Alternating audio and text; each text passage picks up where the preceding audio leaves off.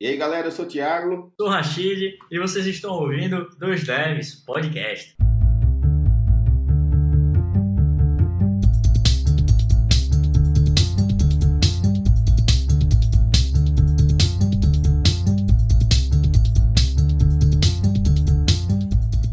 E aí, galera, sejam muito bem-vindos a mais um episódio do Dois Devs Podcast, o seu podcast favorito de toda semana. Eu hoje estou aqui com o grande Rashid Calazans. E aí, Rashid? E aí, Ramos, e aí, galera, beleza? Beleza, né? Nesses tempos malucos que a gente está vivendo, dentro de casa, presos, confinados. E você, Rashid, como é que você tá nesse tempo aí? Normalmente a gente já tava confinado porque a gente trabalha em casa, né? É no mínimo aí 8 a 10 horas por dia já era dentro de casa. Então, pra gente, eu acredito que seja um pouco mais tranquilo. Mas esse confinamento, tipo, com a minha esposa, né, ela não é acostumada. Eu acho que muita gente eu vejo falando que fica agoniada, não sabe o que fazer, e realmente é assim mesmo, velho. Ou seja, tá tenso. Ficar confinado não é legal. Não é. Quem trabalha remoto também não fica confinado, né? Então. Não, não fica. Ficar confinado não é bom. Então a gente fica mais tempo em casa, mas não quer dizer que a gente gosta de ficar em casa o tempo todo. Mas, velho, imagina o seguinte: tipo, a gente já é acostumado a ficar em média de 10 horas, assim, né? Que é o, o tempo de trampo em casa. Pô. É. As outras pessoas com outros trampos vão tentar se adaptar a trabalhar remoto e às vezes é uma coisa muito nova. E fica agoniado, porque não sabe o que fazer. É muito tempo em um lugar só, fechado, assim, tá ligado? É. Principalmente porque os filhos estão em casa agora, né? Então, mais complicado ainda. Pois é. Eu senti essa dificuldade agora com minha filha sem ir pra escola também, mas como ela mesmo já tá acostumada a me ver trabalhando e tal, ela já entendeu, né? Entendi. Mas eu acredito que seja complicado mesmo. Mas assim, você também pode sair de casa para dar uma volta de bike, alguma coisa assim, desde que você não fique perto de ninguém, né? Faça isso não, faça isso não. Nem, nem saia, velho. O ideal é que você não vá, mas se você quiser um dia, outro e tal, eu não acredito que você vá se prejudicar, não. Eu não aconselho, não. Eu também não, mas para manter a sanidade mental, você pode ir, dar uma voltinha e, e voltar, desde que você não pare para conversar com ninguém. Porém, hoje nós queremos falar um pouco sobre isso, né, o coronavírus. No episódio anterior a gente também falou sobre coronavírus, mas relacionado a dicas de trabalho remoto, né? E hoje a gente vai tentar falar um pouco menos sobre o coronavírus, mas falar um pouco sobre o impacto no mercado de TI, programação, desenvolvimento de software. Que essa pandemia acabou gerando, né? Exato. A gente viu que assim que os países ocidentais né, foram atingidos, milhares de pessoas basicamente perderam seus empregos. Eu acredito que muito pelo fato de que as empresas não estavam preparadas. Muitas empresas, durante muitos anos, não se prepararam para imprevistos como esse. E lógico, algumas delas não tem como se preparar, porque depende muito do mercado onde elas estão inseridas, depende muito de como elas estão querendo crescer, do investimento que elas estão fazendo. E o que eu percebi foi que muitas empresas demitiram à frente do tempo, já prevendo que talvez o problema fosse muito maior do que estava se apresentando. Então foi meio que vamos demitir agora para ver se a gente sobrevive se esse negócio durar seis meses, um ano. Então, muito mais pessoas talvez tenham sido demitidas do que teriam se a gente soubesse que isso ia durar dois, três meses ou um mês, né? O que é muito difícil saber, né? Exato é muito difícil saber, porque a gente não tem muita notícia da China, né, especificamente, mas a gente sabe que a China já tá voltando. Mas a China começou em janeiro, a gente tá em abril, então foram quatro meses aí. Então a gente não sabe, assim, se isso vai acontecer aqui, tendo em vista que outros países já foram afetados, alguém já esteja na frente para achar uma solução para algum remédio, a gente não sabe disso, né? A gente sabe que existem alguns remédios aí potenciais que podem estar ajudando a curar as pessoas que estão com coronavírus, porque vacina não tem, nem vai ter esse ano. Então, assim, quem tem esperança de vacina, desista, não vai ter vacina esse ano. Uma vacina, ela demora de, sei lá, acho que a vacina mais rápida demorou seis anos para ser desenvolvida. Então, assim, a galera pulando vários protocolos aí e se juntando e fazendo a parada paralelamente, eu acho que talvez um ano, um ano e meio para sair uma vacina. Mas existem esses remédios aí, esses vários remédios que estão testando paralelamente, que pode ser que um ajude a diminuir essa curva aí de contágio, né? Mas o mercado de TI já foi afetado. E aí a gente tá meio que assim, a gente pergunta, né, e tenta responder. O que vai acontecer agora com as vagas de emprego por aí? Vai ser mais difícil arrumar emprego? As entrevistas vão ficar mais complicadas?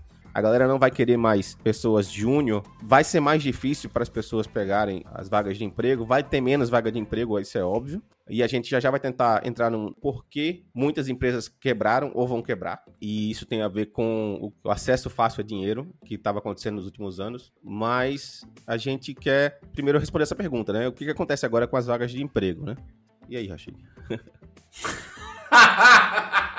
o que acontece agora? tu todo empolgado falando aí, do nada. Eu só faço as perguntas, cara.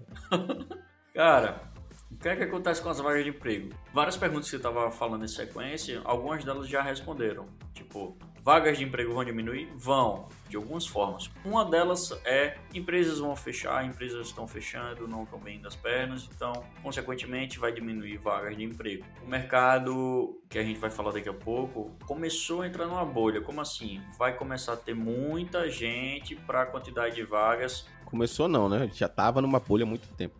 Bolha estourou, na verdade, é isso que eu quis dizer, tá ligado? É. E como vai ter menos vagas, consequentemente vai pedir mais requisitos dos candidatos. Para uma vaga vão ter muito mais candidatos e vai ficar mais difícil para isso. Resumindo, vagas de emprego ainda podem ter, podem manter uma quantidade boa de vagas, porque hoje o mercado antes da crise, né, antes do corona, tinha muita, muita vaga. Vai continuar tendo bastante vaga, porém com a quantidade de pessoas que ou vão estar desempregadas ou vão estar com dificuldade nas suas empresas, que vão estar fechando ou reduzindo os serviços e tudo, vai ter muito mais gente para as outras vagas. Basicamente, eu acho que é isso, velho. A gente tinha feito um episódio, né, que você até falava, galera, tem muita vaga, tem muita oportunidade por aí. Você lembra disso? Tem, tem. Com certeza. Foi um episódio desse ano ainda que 2020 prometia, né? E realmente, tipo, se não tivesse rolado essa pandemia, a bolha ia continuar ativa, tá ligado? A bolha ia continuar existindo. E o que eu imaginava era que a bolha uma hora ia estourar, mas eu imaginaria mais anos, tipo dois, três, cinco anos. Por quê? Eu não sei se eu, isso a gente comentou em algum episódio, mas o que eu tenho da visão, o que eu tinha antes da bolha estourar era igual a outras profissões, tipo médicos e advogados. Há uns 10 anos atrás, quem fizesse direito tinha praticamente o seu emprego garantido, tinha muito escritor contratando, muito cliente avulso e montava a sua carteira de cliente e se dava bem. Hoje tem uma a cada esquina, tá ligado? Então era a mesma situação. Antigamente tinha uma bolha de pessoas que faziam direito ou medicina. Hoje ainda a medicina é considerado meio que se você for bem, fizer as residências e isso que demora quase 10, 15 anos. Eu não sei exatamente o tempo, galera, o estudo, né? Para você se especializar, né? É, o estudo da medicina você demora no mínimo 10 anos aí. 5, 6 anos aí de faculdade, ainda tem residência, tem um monte de coisa. Isso. E eu imaginava que aconteceu mesmo com TI. Sendo que o 2020, para mim, sem a bolha estourar, ia surgir mais vagas ainda pela demanda que estava crescendo de todas as empresas que estavam sendo criadas, Finatec, empresas gerais, tá ligado? Que tinha roda aí. Mas é isso, velho. Aconteceu antes do que eu imaginava por conta de uma coisa inesperada, né? Assim, inesperada no sentido de começou ano passado, né?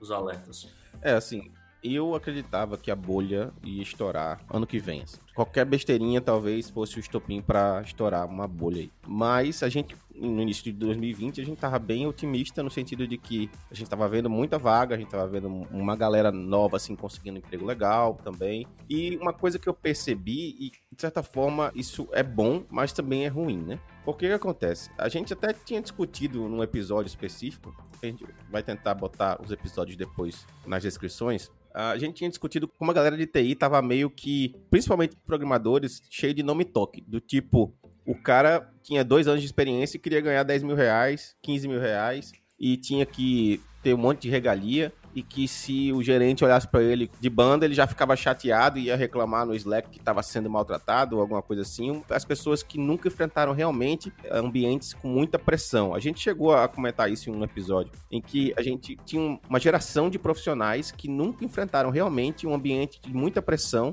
nunca chegaram em casa todos os dias malucos, querendo se matar e ter que ir para o trabalho no outro dia para trabalhar num ambiente de muita pressão. Por quê? Porque como existia muita oferta, o cara ia para uma empresa ganhando bem talvez até mais do que ele devesse ganhar pela experiência dele. Mas isso por quê? Porque ele era um cara bom, tinha conseguido se desenvolver bem e como tinha muita oferta e muito dinheiro, então o cara tava até ganhando um salário maior do que talvez devesse ganhar. Mas mesmo assim, essa galera tava migrando muito de empresa, porque ao primeiro momento em que ele achava que alguém tinha feito alguma coisa ou que alguma outra empresa é mais legal de trabalhar porque tem mais algumas regalias, o cara vazava. Não é errado o profissional fazer isso. O profissional ele tem que fazer, na verdade, o que é melhor para ele. Porque, querendo ou não, empresa é número e funcionário é número também. Não tem para onde. Você pode gostar da empresa que você trabalha, mas se você achar um lugar melhor, você tem mais aqui mesmo. Porém, eram motivos que, num mercado como esse de agora, o cara hoje em dia ele pensa, pô, peraí, isso não é motivo para eu sair da minha empresa. Isso não é motivo para eu sair daqui. Só lembrando aí, galera, o Ramos está falando desse episódio. O episódio foi o Vale a Pena Expor o Quanto Você Ganha. Foi um episódio anterior ao do coronavírus e trabalho remoto. A gente vai colocar o link aqui na descrição aqui abaixo. Pois é, então, como a gente teve uma galera que cresceu, que ficou anos aí trabalhando em ambientes que não tinham muita pressão, eles não conseguem lidar com a pressão e ficavam pulando de emprego. Hoje não dá mais para fazer isso, né? E o que acontece também é que muita, talvez, né? Eu ainda não tenho certeza, mas muitas empresas dessas que tinham um quadro inflado de pessoas diminuiu. Elas mesmas sabiam que era um quadro inflado, mas como tinha muito dinheiro, então deixava o negócio rolar.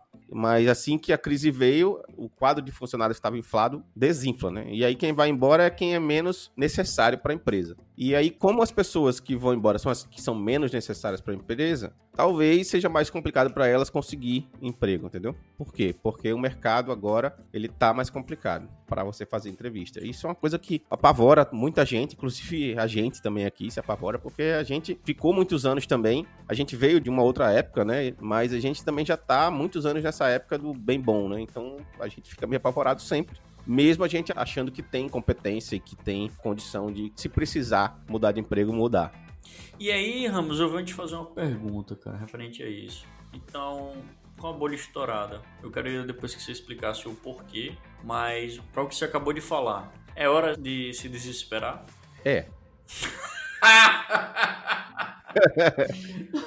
se você tá numa posição do tipo, a minha empresa me demitiu, não é hora para você ficar esperando melhorar as coisas, é hora para correr atrás mesmo de tentar vagas em outros lugares. Se a sua empresa, por exemplo, ela tá numa situação que talvez ela demita, então eu também, se fosse você, já me prepararia para uma possível demissão. Então, mesmo não estando demitido, eu já me prepararia para tentar ver possibilidades de vagas em outros lugares. Porque, infelizmente, a gente não sabe se isso vai durar até o final do mês. A gente está gravando esse episódio em abril, então a gente não sabe se isso vai durar até o final do mês, se vai durar até o final de maio, se vai durar até o final de junho. Então, a gente reza para que dure até o final de abril. Porém, pode ver o vídeo do Ateliê Marino, por exemplo, que você vai perceber que isso vai durar até dezembro. Então, dependendo da fonte onde você bebe, você fica mais desesperado ou menos. Agora, lógico, sempre tenha consciência. Absorva conhecimento de fontes científicas. Né? Não adianta você ficar vendo Bolsonaro ou vendo qualquer outro político falar patavinas, porque político não entende porra nenhuma de ciência.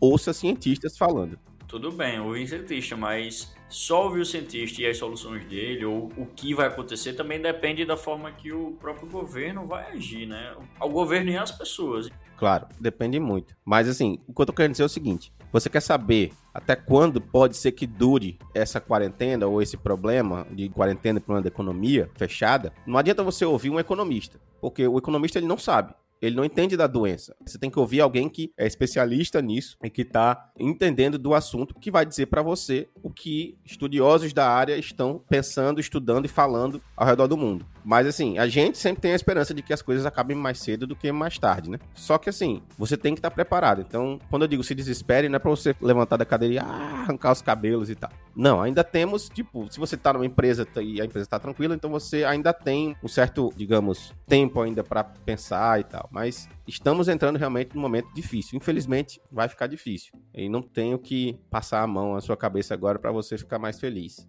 Consequentemente, galera, o mercado vai aumentar realmente a dificuldade e vai ter mais dificuldade ainda para as pessoas que estão iniciando. Porém, Isso depende também dessas pessoas iniciantes ou as pessoas que já estão no mercado há um tempo e não se aprofundaram tanto ou, têm estudos superficiais das coisas. Basta você sentar no bumbum e pegar e começar a estudar, exercitar, praticar para você fazer um improvement, para você aumentar a sua skill na sua área, né, que você escolheu. Isso. Então, mesmo com essa dificuldade, essas pessoas que estão estudando, que estão sentando e pegando e colocando a mão na massa mesmo, autodidata mesmo, ou, ou, de qualquer forma que você consiga estudar, vai ser o diferencial para você conseguir essas vagas que vão ser disputadas. Exato. Então, voltando para outra pergunta que você falou, né? Por que, que existiu uma bolha, né? Na verdade, eu não sou economista, mas eu vou falar até o ponto em que eu sei o que realmente acontece, né? Imagina o seguinte, imagina que depois da crise de 2008, crise imobiliária nos Estados Unidos, né, dos bonds e tudo mais, o governo salvou os bancos, né? Salvou muita coisa. E depois disso, o crédito começou a ficar ah, mais de fácil acesso, né? Então, imagina o seguinte cenário. Vamos supor que existem fundos de pensão. Existem milhares de fundos de pensão por aí Existe também a SoftBank mesmo, que é uma venture capital que é bancada pelo governo japonês. Então essa aí eu não vou nem entrar nesse ponto, tá? Porque a SoftBank ela bancou muito startup por aí e como ela é bancada pelo governo chinês, fica meio que esquisito até você falar sobre ela, né? Uma venture capital bancada por um governo. Enfim, eu não quero tocar nesse assunto específico, mas tentando traçar uma linha aí do que pode ter acontecido, né? Qualquer economista que estiver ouvindo aí pode me corrigir aí nos comentários. Existem milhares de fundos de pensão, certo? Tem vários tipos. Eu vou pegar um tipo específico, que é o fundo de pensão de aposentadoria. Então você trabalha num país tipo os Estados Unidos, que a poupança não dá dinheiro, fundo de investimento do tipo em títulos públicos dá pouquíssimo dinheiro, e aí o que, que você faz? Dentro da sua empresa, alguém assume a responsabilidade de ir atrás de alguém específico da área de finanças para gerenciar o fundo de pensão daquela galera que quer entrar naquele fundo daquela empresa. Então, um grupo de pessoas daquela empresa entra nesse fundo de pensão, paga X todo mês lá para o fundo de pensão e o fundo de pensão ele investe esse dinheiro. Normalmente ele investe em, em coisas que não são tão arriscadas, como títulos públicos e tudo mais. E as pessoas fazem isso ao invés de fazerem elas mesmas, porque elas não querem estar tá tomando conta desse processo, elas preferem passar para alguém para fazer esse processo. E aí o cara, a pessoa que está administrando esse fundo, ele passa para as pessoas que elas vão ter um rendimento anual de X a X. Só que o que acontece é o seguinte: no início dos anos 2010 e tal, muitos desses fundos faziam isso ainda. Só que o governo foi gradativamente diminuindo a taxa de juros. E isso faz com que muitos desses fundos de pensões lucrem menos e não consigam prover aquela taxa de rendimento que eles meio que prometeram para as pessoas. E também tem outro ponto. Muitos fundos de investimento começam a ficar mais agressivos, começam a prometer uma taxa de retorno maior. Só que para ter essa taxa de retorno maior, eles têm que ir para um dos dois mercados. Ou eles têm que investir em alguma coisa que dê dinheiro, ou eles têm que investir em ações. Como é que eles fazem? Eles também podem fazer meio que um misturado dos que é mais ou menos o seguinte: eu chego para você, Rashid, que é dono de uma empresa que conhece um grupo de investidores, e aí eu sou seu amigo. Aí você chega para mim e diz assim: "Cara, você tem um fundo de pensão, né? 2 bilhões você tem aí nesse seu fundo de pensão. Eu tenho alguns amigos aqui também que têm dinheiro. Tem uma empresa ali do fulaninho de tal na garagem que se a gente der ali, sei lá, 100 milhões para ele, ele vai fazer isso bombar em dois anos, ele faz um IPO e a gente fica rico, mais rico do que a gente tá. E aí eu chego para você e falo, beleza, eu vou te dar, então, desses 2 bilhões que eu tenho, eu vou dar 200 milhões para você. Aí eu dou mais 200 milhões para outro cara. E aí um desses caras dá certo, tem um IPO, eu pego as ações dessa empresa e começo a receber delas. Um outro pedaço também invisto em ações de outras startups que já estão por aí, mas que tá subindo o valor delas, tipo um Uber da vida, Netflix. E aí eu, como fundo de pensão, saio investindo nessas startups através de venture capitals e saio investindo também em ações. Então, eu aumentei meu risco demais. E os velhinhos lá, que as pessoas mais velhas lá que estão dando dinheiro pro fundo de pensão, não tem nem ideia do que eu tô fazendo. Aí, beleza. Tô todo mundo feliz porque os venture capitals conseguem bancar N startups com ideias mais estapafúrdias possíveis essas startups não precisam dar lucro porque convencionou-se nos Estados Unidos principalmente que o negócio é crescer, crescer, crescer, crescer e aí cresce mesmo dando prejuízo, porque o negócio é tomar conta do mercado, e tomando conta do mercado a gente dá lucro depois. O que é totalmente ao contrário do que deveria ser uma empresa, né? Que a primeira coisa que a empresa tem que fazer é dar lucro. E depois ela tem que pensar em crescer de uma forma que ela continue dando lucro. É apostar demais, né, velho? Exato. É porque assim, a gente pensa na Venture Capital como se fosse um bando de cara rico, e é um bando de cara rico Só que os caras não estão tirando do bolso deles. Eles pegam empréstimos no banco, ou algum fundo que pega empréstimo de banco, ou alguém pega um empréstimo de banco para pagar uns juros baixos e aí passa para eles. Então, assim, o dinheiro flui porque tá todo mundo crescendo. Não tem ninguém dizendo assim, eita, eu quero meu dinheiro de volta. Entendeu? A partir do momento que vem uma crise como essa, por exemplo, o fundo de pensão tinha dinheiro porque as pessoas davam dinheiro pro fundo porque elas trabalhavam. Aí a empresa dela fecha, tudo fecha. Aí o cara que tinha o fundo, ele passa um mês, passa dois, passa três, ele agora precisa de dinheiro.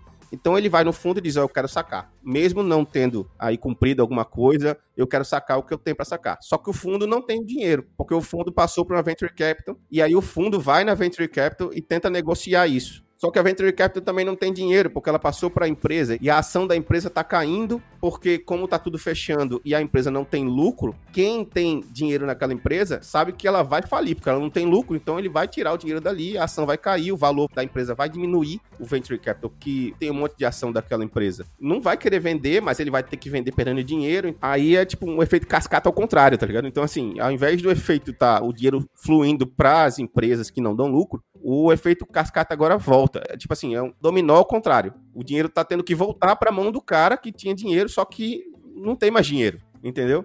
E aí o que acontece?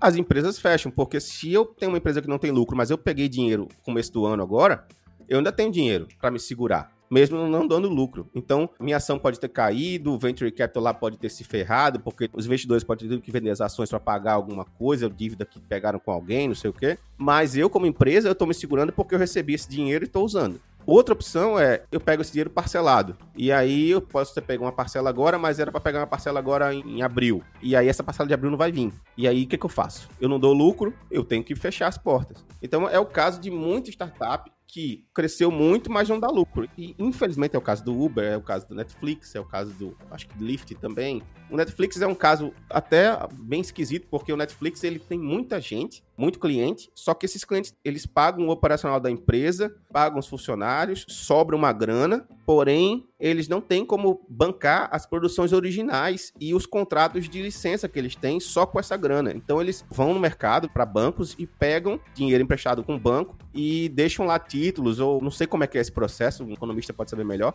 mas eles pegam empréstimos com os bancos e vão pegando para fazer produções originais, comprar licenças e tudo mais. E, então, eles também estão em dívida, entendeu? Mesmo eles recebendo de muitas pessoas. Então, é provável que se essa crise dure muito, é provável que uma Netflix se veja na necessidade de ser vendida para uma Disney, por exemplo, que tem muito dinheiro em caixa, entendeu? Tudo que você está explicando, realmente a explicação que existe uma bolha e que essa bolha estourou na área TI, porque essas empresas que a gente está falando e todo o mercado mundial tá rolando isso, tá ligado? Exato. A gente viu acontecer com a Yellow agora no início do ano, foi no final do ano passado, a Yellow ia expandir pro Brasil todo, e aí rolou alguma treta lá, eu não acompanhei direito, e eles resolveram abortar a expansão, ainda demitiram uma galera e para segurar, se enxugar, para poder continuar mantendo o serviço onde eles já tinham, de uma forma que fosse lucrativa, entendeu? Então, essa onda de startup que não dá dinheiro vai acabar. E aí, ela acabando, realmente vai ter muita gente demitida. E aí, como você falou, fica mais gente no mercado. Muita gente que quer ganhar o mesmo que ganhava antes. E aí esse salário, talvez que essa pessoa ganhe, talvez fosse um salário que era irreal para ela anteriormente, mas ela conseguia ter esse salário porque as empresas estavam querendo gente, querendo gente. Até eu lembro que eu vi um vídeo do Akita que o Akita falava que muitas dessas startups, a métrica delas é de crescimento. E crescimento é quantas pessoas elas contrataram, como elas aumentaram a equipe, não lucratividade, né? Então, como essas pessoas ganhavam bem porque a startup pagava o que desse para poder atrair as pessoas, agora essas pessoas talvez tenham que enfrentar uma realidade de que elas vão ter que trabalhar em algum lugar ganhando menos, algumas até muito menos. E eu espero que tenha vaga para todo mundo daqui para o final do ano mas talvez os salários já não sejam os mesmos. Talvez as pessoas agora tenham que ter uma noção melhor de como elas estão. E muitas pessoas vão ter que agora aprender uma coisa que já deviam ter aprendido há muito tempo. Trabalho não é brincadeira, trabalho é trabalho. Não é para você chegar lá e o cara te dar uma bronquinha e você, ah, meu Deus do céu, o cara me deu uma bronquinha. Isso é assédio moral. É porra nenhuma, meu irmão. Isso é trabalho. Você faz o seu trabalho direito, o cara faz o trabalho dele direito. Se você faz merda, o cara vai chegar para você e vai falar um monte de merda, porque você tá ali para fazer uma coisa que ele te contratou para fazer. Então você tem que fazer e fazer direito. Então, assim, muita gente vai ficar de mimimi porque não está acostumado com a pressão de um trabalho, entendeu? Então, assim, infelizmente, é um mercado que a gente vai viver agora. Eu não queria estar nesse mercado, mas infelizmente é o que é. O mundo é o que é, não é o que a gente quer que seja. Né?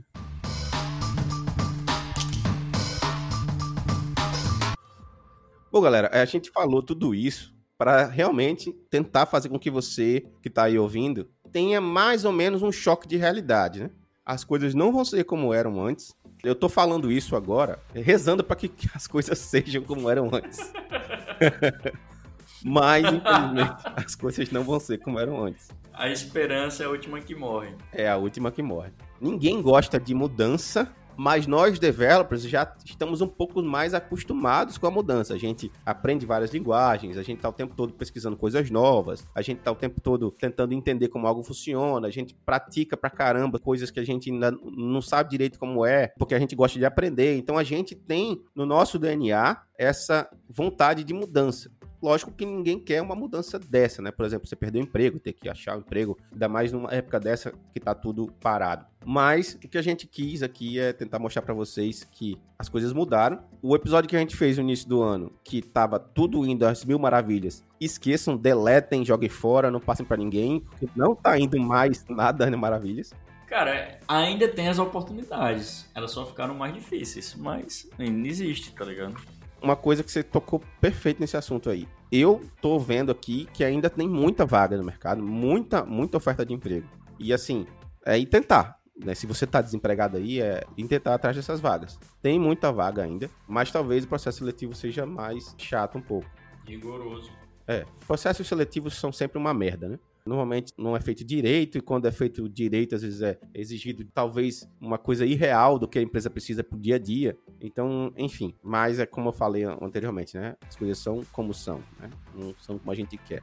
Esse episódio foi um pouco mais pesado. Eu peço desculpas. Eu não quero que ninguém fique apavorado, mas que já fique ciente de que dias difíceis podem vir. Ainda aquela pequena esperança de que talvez não, né? Os dias difíceis já passaram, na verdade, né? Todo mundo se isolando e muitas empresas fechando ou reduzindo cargas horárias da galera. Isso já tem acontecido no Brasil inteiro. Não falo só na área de TI, tá? Então os movimentos difíceis chegaram. Agora a gente tem que manter a cabeça erguida, fazer o melhor possível para ajudar o próximo, se for para ficar em quarentena, se for para fazer qualquer outro tipo de ajuda, como assim qualquer outro tipo, né? Você puder, tem um, um, meio de comunicação como a gente tem, avisar vocês, comunicar vocês sobre as situações também. Então, a gente tem que agir, também não pode ficar só esperando tudo cair no colo, né? A gente tem que fazer a nossa parte também. E uma delas hoje é o isolamento. É isso aí, galera. A gente deseja que vocês estejam bem mentalmente, fiquem em casa, lavem as mãos, principalmente quando saírem de casa. Lembre-se que o vírus se sustenta durante horas em materiais como metal, madeira, principalmente carrinho de compra. Quando for chegar no carrinho de compra, passa um álcool no carrinho de compra, lá para onde você vai meter a mão não passa a mão no olho, não passa a mão no nariz nem na boca enquanto estiver fazendo suas compras. Eu sei que muita gente que está em isolamento sai para fazer compra, né? então preste atenção nisso. E se assim, se você tiver máscara sobrando na sua casa e puder doar para o hospital, doe. Mas eu ainda aconselharia a sair de casa usando máscara. Tem muitas pessoas dizendo que máscara pode não funcionar, mas a gente também já viu alguns estudos de que a máscara diminui a possibilidade de você ser contaminado. Então, eu prefiro acreditar num estudo mais científico, né? Porém, o que eu quero dizer com tudo isso é: fique salvo aí em casa, não fique saindo, não fique se reunindo com a galera. Por favor, vamos tentar fazer isso passar o mais rápido possível, porque o impacto já veio, a gente só tem que tentar minimizar esse impacto. Então, espero que todos vocês estejam bem, continuem bem e bola para frente, porque a vida não para, né? Exatamente. Galera, um forte abraço aí. Agradeço a todos por ouvirem o episódio de hoje. E não podia deixar de falar, foi um prazer inenarrável estar com Vossa Senhoria esta tarde maravilhosa. Coisas raríssimas, né? De a gente gravar à tarde. É verdade. Mas, Mas é isso aí. Valeu, galera. Valeu, Ramos. Até a próxima. Valeu, galera. Até mais.